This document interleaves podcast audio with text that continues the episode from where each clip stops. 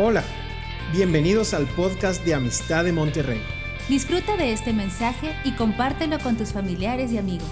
Sabemos que lo que Dios te hablará será de bendición para ti y para otros.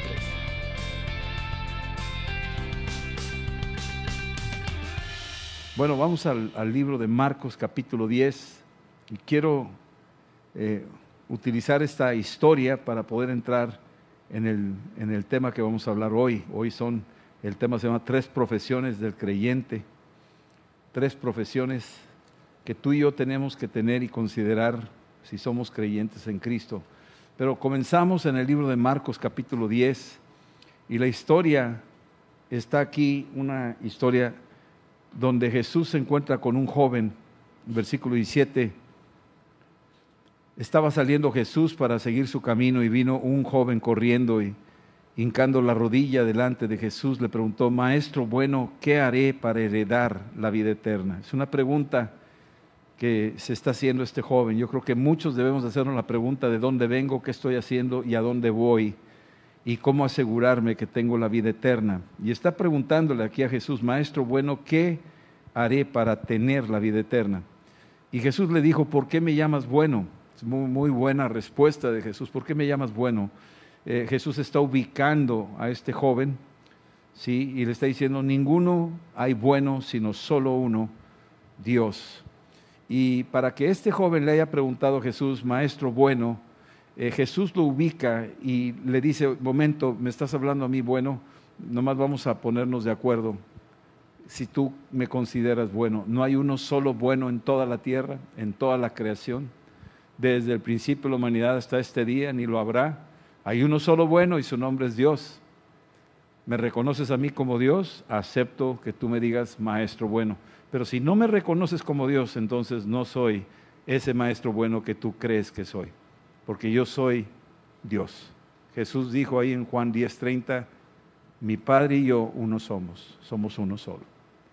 Y el que me ha visto a mí ha visto al Padre. Así que el joven lo está ubicando en la manera en que se aproxima con Jesús. ¿Por qué me llamas bueno? ¿No sabes que no hay uno solo bueno sino Dios? Versículo 19, y le dice, mira, esto es lo que tú necesitas hacer para heredar la vida eterna. Cumple los mandamientos, no adulteres, no mates, no robes, no digas falsos testimonios, no defraudes, honra a tu padre y a tu madre.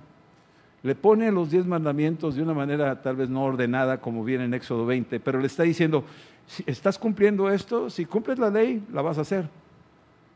Y entonces aquí dice que le contestó y le dijo, maestro, todo esto lo he guardado desde mi juventud. O sea, quiere decir que esos, esos mandamientos aunque los cumpliera, no eran suficientes para asegurar en su corazón de que tenía salvación y vida eterna. Noten cómo lo dice, yo lo he cumplido todo eso. Entonces, ¿por qué andas buscando a Jesús? Porque no me siento lleno, porque hay un gran vacío, porque no me satisfacen estos diez mandamientos, por más que me esfuerzo en hacerlos para empezar, no los puedo cumplir, número uno. Y número dos, aunque los cumpla aparentemente, internamente siento un vacío, siento un hueco, siento que algo me falta. Es lo que está diciendo este joven. Y Jesús lo está orillando a que se dé cuenta que no puedes, aunque quieras cumplir la ley, no la puedes cumplir. Y aunque creas que la cumpliste, no te va a satisfacer. No te satisface. Aparentemente el intentar cumplirlo no te va a satisfacer. Lo único que te va a satisfacer, vida eterna, es tu fe en Jesucristo. Así es que nadie puede salvarse por obras. estos diez mandamientos lo está enfrentando. Tus obras te van a mantener hueco, te van a mantener vacío, te van a mantener frustrado. No vas a poder llegar a la meta de esos diez mandamientos. Nadie lo ha podido hacer, por eso existen, por eso están ahí para demostrarnos nuestra incompetencia y nuestra necesidad de Cristo, quien fue el que sí cumplió la ley. ¿Sí? Y si tú tienes a Cristo, entonces sí puedes cubrirlo. Y entonces, aquí en el versículo 21, Jesús le dice, mirándolo, lo amó, porque este hombre contestó, Señor, lo he tratado toda mi vida, cumplir los diez mandamientos, no he podido, no siento la llenura, he estado tratando de guardarlo y aún así siento un gran vacío en mi interior. Y Jesús lo lleva un paso más adelante y le dice, una cosa te falta, anda, vende todo lo que tienes y dalo a los pobres y tendrás tesoros en el cielo y ven y sígueme y tomando tu cruz, yo voy delante y tú vas atrás de mí. Le está diciendo, sabes que te falta una cosa. Esos diez mandamientos que tú quieres cubrir y que aunque los cumplas no lo vas a hacer, todavía hay cosas en tu vida que tienes que soltar. Necesitas entender que tú no puedes entrar al reino de los cielos si todavía estás anclado con este mundo. Si estás anclado con este mundo, no vas a poder entrar al reino de los cielos. Si estás atado a cosas de este mundo, te va a detener todo eso porque tú vas a estar volteando como la esposa de Lot al pasado, a las cosas, y no vas a ver a la eternidad, que es la que Dios te está ofreciendo a ti y a mí. Y entonces aquí dice, el, hombre estaba muy afligido por esta palabra y se fue triste porque tenía muchas posesiones. Parece ser que por ser rico entras en un problema, aquí los versículos que siguen. Parece que Jesús trae un sentimiento en contra de los que tienen recursos. Dice aquí en el versículo 23, entonces Jesús mirando a su alrededor dijo a sus discípulos, cuán difícilmente va a entrar en el reino de Dios los que tienen riquezas. Cuando alguien lee esto, dices tú, híjole, pues yo no voy a calificar. Tal vez no tenga la lotería, tal, tal vez no tenga millones de millones, pero lo que tengo comparado con otros, creo que los rebaso. Creo que tengo más que una persona que vive en una casita de cartón. Y comparativamente hablando, entonces yo soy el rico comparado con esa persona. Pero aquí hay algo interesante. Jesús dice algo muy importante. Los discípulos se asombraron de sus palabras, pero Jesús respondiendo volvió a decirles, hijos, cuán difícil es entrar en el reino de Dios a los que confían en las riquezas confían, la palabra clave aquí es confiar en las riquezas. Es más fácil que pase un camello por el ojo de una aguja a que entre un rico en el reino de Dios. Hay toda una historia de ahí de que el, ojo de la aguja era la puerta que estaba ahí en, Jerusalén de la muralla, donde podía entrar cuando llegaban en la noche los cargamentos, las caravanas, y para poder entrar el camello tenía que entrar quitándole la, carga para poder entrar por esa puerta de aguja. Algunos exageran y dicen que hasta tenía que entrar de rodillas. Pues no sé qué tanto se puedan arrastrar los camellos con sus rodillas, con esa, esa anatomía que tienen. Pero lo que realmente Cristo está diciendo, y por qué no lo tomas literal, un camello y una aguja. Míralo así, literal. Olvídate que si la puerta es, un agujero con, eh, que le llaman la aguja, míralo literal. Es absurdo, ¿verdad?, que entre un camello por la aguja, ¿verdad? ¿Estará enojado Dios con la gente que tiene dinero? ¿Estará enojado Dios con los que, los que tienen sus empresas y trabajan, con los que saben administrarse? ¿Estará enojado Dios con ellos? Yo te digo que no. Yo estoy seguro que no. Tenía amigos Jesús de todos los tipos, que sí son una tentación, sí lo son. Pero déjame decirte un dicho que oí por ahí. Un rico es verdaderamente rico porque da. Y un rico es verdaderamente pobre porque no da. Y un pobre es verdaderamente pobre porque no da. Y un pobre es verdaderamente rico porque da. La clave es cómo administras tus recursos. La clave es cómo llevas adelante tu, tu administración celestial. Cornelio tenía un depósito en el cielo. Y le dijo el ángel, tus oraciones y tus limosnas han subido al cielo para memoria. Así es que ese es un paréntesis dentro de este mensaje. Y en el versículo 26, ellos se asombraron, los discípulos, y dijeron, ¿quién pues podrá ser salvo? Nosotros, pues olvídate, no vamos a poder entrar por lo poco que tenemos, aún eso, dejamos el barco, dejamos las redes, dejamos los peces, pero aún tenemos cosas, no vamos a poder entrar. Y Jesús le dice, ¿saben qué? Los miró y dije, para los hombres es imposible, mas para Dios no, porque todas las cosas son posibles para Dios. Todas las cosas, yo quiero que lo digas conmigo, todas las cosas son posibles para Dios. Y entonces Pedro comenzó a decirle, he aquí nosotros lo hemos dejado todo y te hemos seguido. ¿Podríamos cruzar ese, ese, ojito de, la, de la aguja? ¿Podremos pasar por ahí? Es una pregunta. Y Jesús le contesta en el versículo 29, yo te digo que de cierto no hay ninguno que haya dejado su casa o hermanos o hermanas o padre o madre o mujer o hijos o tierras por causa de mí y del Evangelio, que no reciba cien veces más ahora, en este tiempo, casas, hermanos, hermanas, madres, hijos y tierras, con persecuciones, y en el siglo venidero la vida eterna.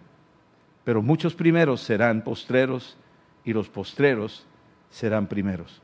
Yo me acuerdo cuando fui a Rusia que eh, cuando dejamos Japón, yo, yo me despedí de mi mamá y de mis hermanos y de seres queridos que teníamos acá para irnos a donde íbamos. Y en algún momento dado, cuando cruzamos para empezar a ministrar ahí en Japón y, cruzar a Rusia, este, había, había unas ancianas de algunos de los pueblos a donde íbamos, que íbamos con cierta regularidad, casi dos veces al año, nos íbamos como dos, tres semanas para estar allá ministrando, acaba de caer la cortina de hierro. Y esas ancianas nos preparaban de comer y les decíamos las babuscas, así les dicen, babuscas. Y esas, esas babuscas, esas ancianas, era increíble, hacían las veces como si fuera mi abuelita, como si fuera mi mamá. Nos cocinaban temprano en la mañana, nos tendían la cama, nos, nos apapachaban, nos querían mucho. Eran señoras ya mayores, ¿sí? y había una, conexión y, yo veía esta escritura y decía, ciertamente es verdad todo lo que dice la escritura, que te va a dar a ti cien veces más. En esta vida, ahora, cuando tú sueltas algunas cosas, Dios se encarga de bendecirte. Ahora, yo voy a llevarlos al, libro de Segunda Timoteo, porque todavía no entro a las profesiones. Primero entré por un ejemplo de alguien que perdió la oportunidad de, ejercer estas profesiones. Y Jesús lo que estaba buscando en este joven era que aprendiera estas profesiones. Y vamos a hablar de ellas ahorita. Según de Timoteo, por favor, capítulo 2, dice lo siguiente. Aquí está hablando Jesús por boca del profeta y apóstol Pablo, capítulo 2, el Espíritu Santo está hablando aquí. Y le está diciendo a Timoteo lo siguiente, le está dejando las últimas instrucciones. Es la última carta del apóstol Pablo, está por ser ejecutado y le está dejando lo más importante a su hijo espiritual. Y le dice aquí en el capítulo 2, versículo 1, le dice, tú pues, hablándole a Timoteo, hijo mío, esfuérzate en la gracia que es en el Señor Jesús. La gracia es algo que se te da gratis. La gracia es algo que ni siquiera merecías, ni siquiera lo esperabas y te llegó. Te lo dio Dios. Esa es una gracia.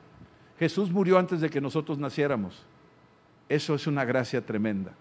Nuestros pecados han sido lavados en la cruz del Calvario antes de que tú nacieras. Ya fueron ahí, expuestos, expiados por la cruz, por Cristo. Ya Cristo resucitó de los muertos, así que tu muerte ya está resuelta con su resurrección. Y el Espíritu Santo fue enviado a la tierra antes de que tú y yo naciéramos, así que el Espíritu Santo ya estaba listo para entrar en tu corazón en el momento en que tú creíste en Cristo. Todo esto es gracia. Estás vivo por gracia. Tú no hiciste nada para nacer. Nacimos por gracia. El oxígeno que tienes es por gracia. Todo lo que tenemos es una gracia de Dios. Pero aquí dice, esfuérzate en la gracia. Entonces, si es gratis, ¿por qué tengo que esforzarme si es gratis? Pues si es gratis, no es barato, ¿eh? porque le costó a alguien, a Cristo le costó. Le costó su, su, su comunión con el Padre, le costó su sangre. Es que es una gracia que sí tiene un costo tiene un valor. Y dice aquí que te esfuerces en la gracia. ¿Y sabes por qué dice esfuérzate? Porque para llegar a ese nivel no es una cosa fácil. Es algo que se te opone. El hombre rico tenía la gracia enfrente de él, tenía la vida eterna enfrente de él. Jesús es la vida eterna. Yo soy el camino, la verdad y la vida. Lo tenía enfrente. Y Jesús le está diciendo, esfuérzate, alcánzame, sígueme. Y él dijo, no, no me quiero esforzar, me limito, se quedó sin nada y prefirió retirarse y perdió su oportunidad de esforzarse por la gracia que estaba enfrente de él. ¿Me están siguiendo? Entonces, aquí está diciéndole a Timoteo, te tienes que esforzar en la gracia. Va a haber momentos donde tú vas a ser atacado para que esa gracia otorgada la vas a perder si tú no te esfuerzas Tú tienes que hacerle como le hizo Jacob con el ángel. No te suelto hasta que no me bendigas. O sea, él se esforzó para adquirir esa bendición y ese cambio de nombre de Jacob a Israel. Se esforzó en la gracia. Era una gracia que bajara el ángel ahí en Peniel. Era una gracia, era una oportunidad de su vida para que él lo pudiera tener. Pero tenía que esforzarse para lograrlo. Y estas profesiones de las que estamos hablando son profesiones que se tiene que disciplinar uno y esforzarse por tenerlas. No son gratis tal vez hasta ni son atractivas, tal vez son eh, profesiones así como que, pues sí le echo ganas, pero no tanto, no, no me meto tanto, es como no darle tanta importancia. Pero aquí el apóstol Pablo está diciendo, esfuérzate, métete en serio, porque el versículo 2 dice, lo que tú has oído de mí, yo quiero que tú veas cómo yo sí he alcanzado la gracia, me he esforzado en la gracia ante muchos testigos, yo quiero que tú también, Timoteo, lo hagas y que estos testigos también lo alcancen y que hombres fieles también lo alcancen y que estos enseñen a otros para que lo alcancen también, para que alcancen esa gracia que tú y yo hemos alcanzado. Y yo quiero decirte que lo que tú estás aprendiendo en la palabra, lo que leemos aquí, lo que se enseña aquí, es algo que está llegando a tu vida, pero es para que tú lo transmitas a los tuyos en tu casa y a los tuyos donde trabajas y a los tuyos donde tú vas a estar moviéndote en la vida esfuérzate en la gracia y enséñales a ellos a esforzarse también en esa gracia que está al alcance y que no la desprecien como este joven rico que dijo no, no me interesa, creo que lo mío es más importante. Versículo 3, empezamos con la primera profesión. Tú pues sufre penalidades como buen soldado de Jesucristo. Ser soldado no es cualquier cosa. Escogí unas fotografías aquí para que vieras lo que es ser un soldado. Ahorita usamos el ejemplo de Ucrania, aunque hay muchos ejemplos. Pero aquí estos, estos soldados son, son soldados que son llamados. Empezaron el año muy tranquilos. De repente se presentó un escenario de conflicto. Y aquí está uno despidiéndose de su hijo, de su bebé. Imagínate el desprendimiento. Es sufrir una penalidad. Imagínate ahí una mamá despidiéndose de su hijo es sufrir una penalidad. Ahí está la esposa despidiéndose de su esposo. El soldado tiene que dejar padre, madre, hijos, tierra, bienes, cosas. Si estamos entendiendo la aplicación del ejemplo del, del joven rico, que no quería soltar. Pero el soldado, cuando ya te inscribes con Cristo, cuando ya eres miembro del cuerpo de Cristo, cuando eres soldado del ejército de Dios, porque tu capitán ahora su nombre es Jesucristo, y Él es el Dios de los ejércitos y te ha llamado a enrolarte con Él, porque estamos en un mundo de guerra. A veces vas a tener que dejar algunas cosas, a veces te vas a tener que levantar temprano para orar en la mañana y hacer guerra a favor de tu esposa, de tu esposo, de tus hijos, de tu ciudad, de tu nación, porque eres un soldado. A veces vas a tener que dejar algunas cosas que los demás escogen y los demás siguen y los demás quieren, pero tú te vas a privar de ellas por amor al Señor y vas a sufrir penalidades por ser soldado, porque tú estás consagrado al Señor, tú estás llamado a ser aparte y apartado para el Señor. Dice aquí versículo 4, ninguno que milita se enreda en los negocios de la vida. El soldado tiene que evitar enredarse en las cosas que pudieran jalarlo y distraerlo. Muchos dejan de asistir los domingos porque tienen sus deportes y sus saliditas. Se enredan en los negocios de la vida. Y no que esté mal, que pases un día familiar, que pases un día ahí en, algún tiempo, pero no hacerlo a cambio de lo que es servirle al Señor. En el reino de los cielos no hay vacaciones. Si estamos entendiendo.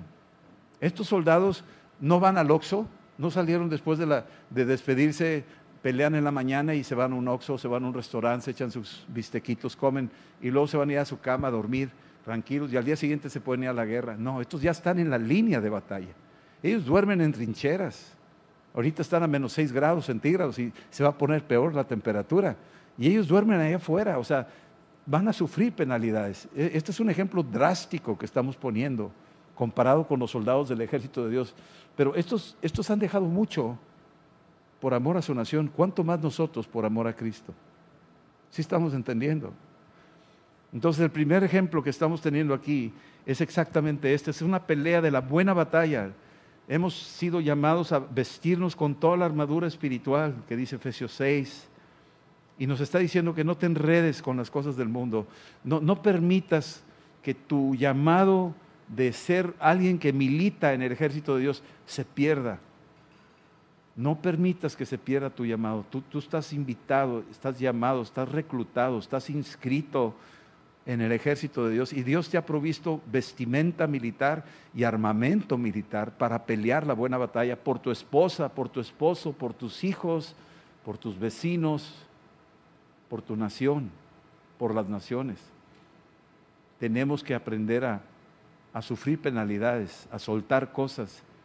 Este hombre rico no, no quería pagar ese precio, no estaba dispuesto, no quería inscribirse en el ejército de Dios prefirió seguir con su juego, creyendo que con eso la iba a pasar bien y al final de los tiempos se iba a llevar algo de ahí. No se llevó nada. El, segundo ejemplo, versículo 5, dice aquí, y también el que lucha como atleta no es coronado, sino lucha legítimamente. Ahora el siguiente, eh, el, la siguiente profesión viene siendo un atleta que está dedicado a, tener ejercicio, toma dietas, se levanta temprano en las madrugadas para correr cuando no hay nadie, cuando no hay nadie en los, en los podiums ahí para aplaudir y celebrarlo, están solos corriendo contra un reloj y tratando de ganarle para poder romper récords y llegar a las metas. Ellos se esfuerzan en muchas cosas para lograr lo que están haciendo. Y este es uno de los pocos deportes, de los, de los muchos deportes, diría yo, que son los que corren, los de la garrocha, los de lanzamiento de jabalina, de bala, etcétera. Pero todos tienen una forma que se están disciplinando para hacer el ejercicio. Y eso habla de nosotros como atletas, que estamos en una gran competencia y estamos rodeados de una gran nube de testigos que nos están viendo. Y el día que se acerca casi casi al final, cuando tú entras en la última vuelta, imagínate cuando están corriendo esos 42 kilómetros del maratón, que están llegando, entrando al estadio, y va entrando el primero, apenitas moviendo las piernas, se levanta toda la audiencia y empiezan a aplaudir porque es tu último día en la tierra, porque has corrido la carrera, has acabado la carrera y la has acabado bien, la acabaste bien y al final llegas a donde está el que tiene el galardón, el que tiene la corona y el que te dice, buen siervo fiel. Te guardaste, te disciplinaste, te esforzaste, corriste la carrera y ganaste. ¿Contra quién competías? Contra la carne, contra mi propia carne. ¿Contra quién más competías? Contra el diablo, que me quería distraer y me quería tumbar ¿Contra quién corrías? Contra el mundo, que me quería entretener y me quería desviar de los propósitos divinos y enredar en cosas que no convienen. Competí contra ellos y triunfé sobre la carne y triunfé sobre el diablo y triunfé sobre el mundo y llegué a la meta. Pero corrí legítimamente. Aquí dice que debe de correr legítimamente. Aquí te deja entrever de que hay quienes corrían ilegítimamente, los tramposos, los que van corriendo y le meten la zancadilla al otro, los que, los que se drogan para sacarle más en la carne y lograr las metas e impresionar al público y a la gente de que logró la meta utilizando cosas artificiosas y no enteraba a los demás. Pero llegó el sistema del antidoping que empezó a demostrar que había hecho cosas indebidas para lograr ese tipo de condición que no era de él, que no era auténtica, que era artificial, que era hecha en la carne, no era en el espíritu. Y entonces el sistema antidoping lo descalifica al final. Hay un sistema antidoping cuando lleguemos al cielo. Y ahí pasaremos de los que corrieron legítimamente, se esforzaron y fueron valientes, lucharon la batalla, fueron transparentes, no había nada escondido. Lo que estaban haciendo lo hacían en la casa y lo hacían en la calle, era lo mismo. Pero ahí en el antidoping va a haber quienes van a caer y se va a salir a la luz aquellos que decían, no, pues yo, yo corría bien, este, yo, yo estaba haciéndolo totalmente bien, impresioné a medio mundo, pero yo tenía otra vida. Aquilas y Priscila en el capítulo 5 de los Hechos eran de esos que corrieron ilegítimamente. Le decían a todos, nosotros ya vendimos todo esto y todo lo dimos para la obra, cuando ciertamente en escondidas se habían quedado con algo, pero querían impresionar a la gente de que habían vendido todo y todo se lo dieron al reino, pero estaban mintiendo, no era cierto lo que estaban diciendo. Ellos estaban corriendo ilegítimamente y llegó el, el antidoping, llegó el Espíritu Santo y les dijo, pásale para acá, te vamos a checar y los checó. ¿Y qué fue? Descalificados los dos, mano. Ahí cayeron, porque corrieron ilegítimamente. Nosotros tenemos que aprender a correr legítimamente. Que tú sí sea sí y tú no sea no. Que seamos transparentes, que seamos claros. Y si estamos en necesidad, pedir ayuda. Y si no, buscar la manera de que la carrera que estás corriendo, la estás corriendo con toda tu integridad, legítimamente. ¿sí? Ese es el, el segundo ejemplo. El tercer ejemplo de la tercera profesión, dice aquí, el versículo 6, el labrador para participar de los frutos debe trabajar primero.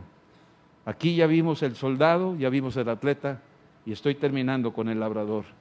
El labrador es alguien que llega y ve el terreno y empieza a quitar los espinos, empieza a quitar las piedras y empieza a preparar la tierra y empieza a abrir los surcos y empieza a echarle todas las ganas y a, preparar el terreno hasta que esté limpiecito, hasta que esté listo.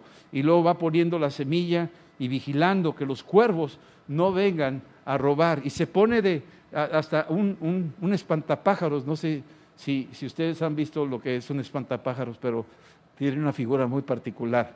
Sí, ese espantapájaros está abierto de brazos, está en el campo, ahuyentando los cuervos. Y tú puedes ser un espantapájaros para aquella, aquella parvada de demonios que vienen a robar la semilla que tú estás sembrando en tus hijos y que tú estás sembrando en tu propio corazón y que tú estás sembrando en tu familia y que tú estás sembrando en tus vecinos y estás ahí espantando esos pájaros en tus tiempos de oración, en tus tiempos devocionales, en tus tiempos de clamor, en tus tiempos de intercesión, clamando por tu hijo, clamando por por, su, vida espiritual, su crecimiento espiritual, porque tú estás labrando, porque lo que vas a sembrar hoy en ellos, más adelante lo vas a cosechar. Muchos entretienen diciendo, no, yo quiero ya algo listo. Somos de esa generación donde todo lo queremos de microondas, todo lo queremos rapidito. Sí, pero mira, qué interesante, espantapájaros, parece una cruz, ¿verdad? Pues ahí es donde tú y yo nos tenemos que poner. Sí, nos tenemos que poner en la brecha. Busqué entre los hombres quién hiciera vallado, quién se pusiera en la brecha. Y no lo encontré. No lo encontré. Al que estaba labrando la tierra, tiene que aprender a, espantar esos cuervos que roban la semilla de tu propio corazón y también del corazón de los tuyos. Padres tienen que velar en la puerta y atender a sus enemigos a la puerta. Tú tienes que ser el espantapájaros en la puerta de tu casa ahuyentar a aquellos amigos que no convienen a tus hijos. Acabamos de saber unos niños de 10 años de edad que estaban en sexing. Imagínate, no sé si sepas lo que es eso, pero se toman fotografías y empiezan a hacer cosas indebidas, niñitos.